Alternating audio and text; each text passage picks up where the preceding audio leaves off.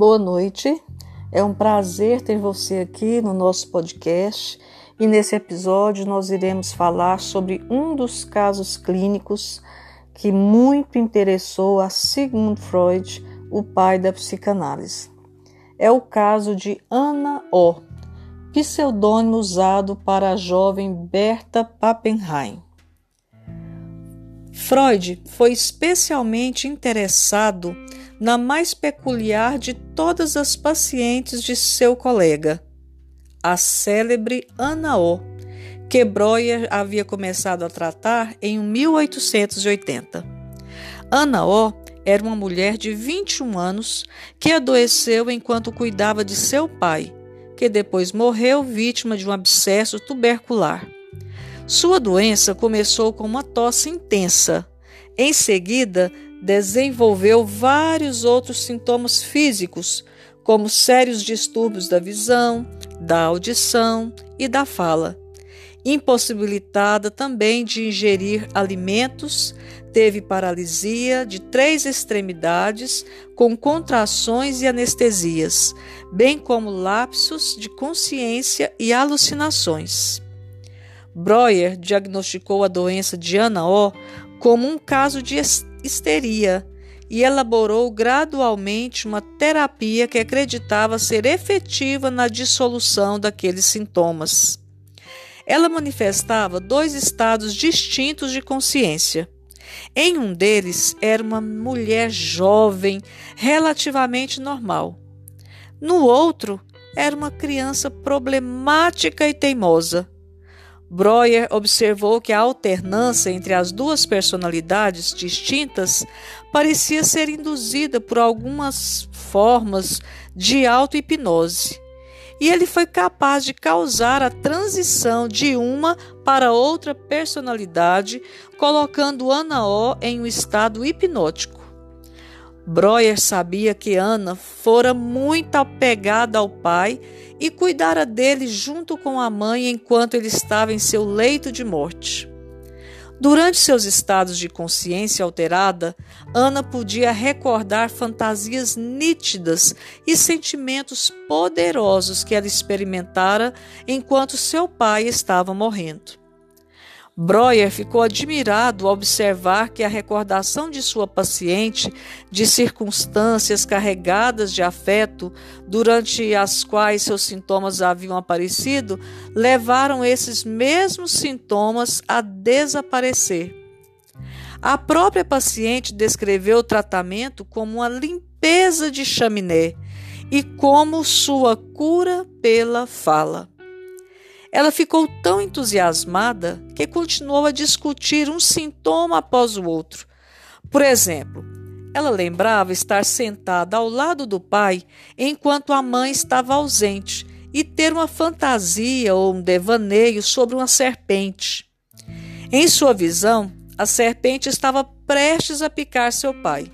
Ela tentou afugentar a serpente, mas seu braço ficara dormente em decorrência de ter ficado dobrado sobre o encosto de sua cadeira. A paralisia permaneceu até que ela fosse capaz de recordar a cena sob hipnose e recuperar o uso do braço.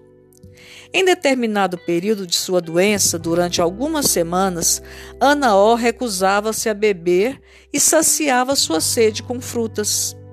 Certa noite, durante um estado de hipnose autoinduzida, ela descreveu uma cena em que ficara enojada ao ver um cachorro bebendo água de um copo. Logo depois, pediu água e então acordou de sua hipnose com um copo nos lábios. Em seu relato de caso, Breuer tratou o episódio narrado por Ana O durante o transe como relato verdadeiro do incidente responsável por sua aversão a beber. E disse ter concluído que a maneira de curar um sintoma particular de histeria era recriando a memória do incidente que o havia provocado originalmente, desencadeando assim uma catarse emocional e induzindo o paciente a expressar todo o sentimento associado ao fato. O desaparecimento repentino de um dos vários sintomas de Anaó forneceu, assim, a base de que Breuer chamou posteriormente de procedimento técnico terapêutico. Segundo Freud e Breuer, esse método catártico, aplicado sistematicamente a cada um dos sintomas de Ana, resultou na cura completa da histeria. Breuer ficou encantado com essa extraordinária paciente. Ela dependia, despendia, desculpe-me, tanto tempo com o seu médico que a sua esposa ficou enciumada e ressentida. Breuer ficou assustado pelas conotações sexuais das reclamações de sua esposa. Então ele abruptamente terminou o tratamento de Ana O. Algumas horas após o término do tratamento, Breuer foi chamado à beira da cama de Ana O, que estava em meio a uma crise. Ele encontrou-a em um estado agitado com fortes dores de um parto histérico. Embora não tivesse percebido quaisquer sentimentos da paciente em relação a ele, a gravidez fantasma refletia os anseios eróticos intensos de Ana O por Breuer. Esse acalmou a paciente, induzindo um transe hipnótico e, em um estado de agitação extrema, organizou uma partida imediata para uma segunda lua de mel com sua esposa em Veneza.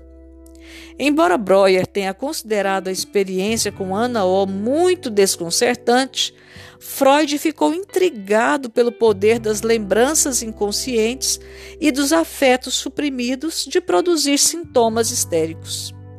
Breuer estava relutante em publicar seu relato, mas Freud insistiu que ele o escrevesse de memória 13 ou 14 anos após sua ocorrência. A colaboração de Breuer e Freud resultou na publicação de Comunicação Preliminar em 1893. No artigo, eles articulam a ligação causal entre traumas psíquicos e sintomas histéricos. Com a publicação em 1895 de estudos sobre a histeria, Breuer e Freud apresentaram um tratado clínico muito mais sofisticado sobre a patogênese e o tratamento dos sintomas histéricos. Na introdução, em meio a diversas situações explícitas sobre a influência de Charcot, os autores sugerem que a memória recalcada de um trauma psíquico age como um corpo estranho, que muito depois de penetrar no organismo deve continuar a ser visto como um agente que ainda está ativo. O paciente histérico sofre de reminiscências, segundo Freud. Em outras palavras, uma ideia reprimida, incompatível, é a fonte das manifestações sintomáticas. O paciente experimenta um trauma na infância que provocara sentimentos esmagadores de natureza intensamente desagradável. A experiência traumática representava uma ideia incompatível ao paciente e foi, portanto, intencionalmente dissociada ou reprimida da consciência. A excitação nervosa associada à ideia incompatível foi transformada ou convertida em canais somáticos que produziram sintomas histéricos. Com isso, tudo o que restou na percepção consciente foi um símbolo mnemônico apenas remotamente conectado ao evento traumático, frequentemente por meio de ligações mascaradas. Freud supôs que se a lembrança da experiência traumática pudesse ser trazida de volta à percepção consciente do paciente, junto com o afeto suprimido associado a ela, os sintomas desapareceriam quando o afeto fosse descarregado. O caso Anaó desempenhou um papel fundamental no desenvolvimento do pensamento freudiano. Ela foi frequentemente descrita como a primeira paciente psicanalítica, afirmação que o próprio endossou em uma conferência na Clark University nos Estados Unidos. Declarei então que não havia sido eu quem criara a psicanálise. O método cabia a Joseph Breuer, cuja obra tinha sido realizada numa época em que eu era apenas um aluno preocupado em passar nos exames. Freud, no entanto, subestimava seu papel. A psicanálise nunca teria sido tal qual ela foi e ainda é, se ele não a transformasse em a cura pela fala ligando-a às ideias de Charcot a respeito da histeria traumática e à sua própria técnica de reconstrução de memórias recalcadas pela interpretação e pela associação livre. Quase todos os pacientes que Freud tentou analisar no início de sua carreira assemelhavam-se a Anna, em ao menos um ponto eles procuravam Freud não por causa de algum problema emocional, mas por estarem sofrendo de sintomas físicos. Essa é a história de Ana O, esse caso clínico. E nós temos muito o que aprender ainda hoje com esses e vários outros casos psicanalíticos. Hoje nós estamos distantes dois séculos aproximadamente dessa época, desse caso clínico. O nosso mundo urbano, globalizado, provoca novos sintomas e novas abordagens. Será bastante difícil encontrarmos hoje em nossa clínica uma Berta Pappenheim, culta poliglota e, ao mesmo tempo, se portando como uma criança mimada. Mas nós recebemos com frequência distúrbios alimentares, anoréxicas, que se recusam em viver e pessoas que clamam por uma nova identidade sexual. Vamos ouvi-los, como Berta Pappenheim nos ensinou se os sintomas têm novas formas de apresentação, os seus múltiplos semblantes são desafios. Freud com Berta Pappenheim forneceram referências fundantes sobre os sintomas histéricos e como entendê-los. Tenha uma boa noite e até o nosso próximo episódio.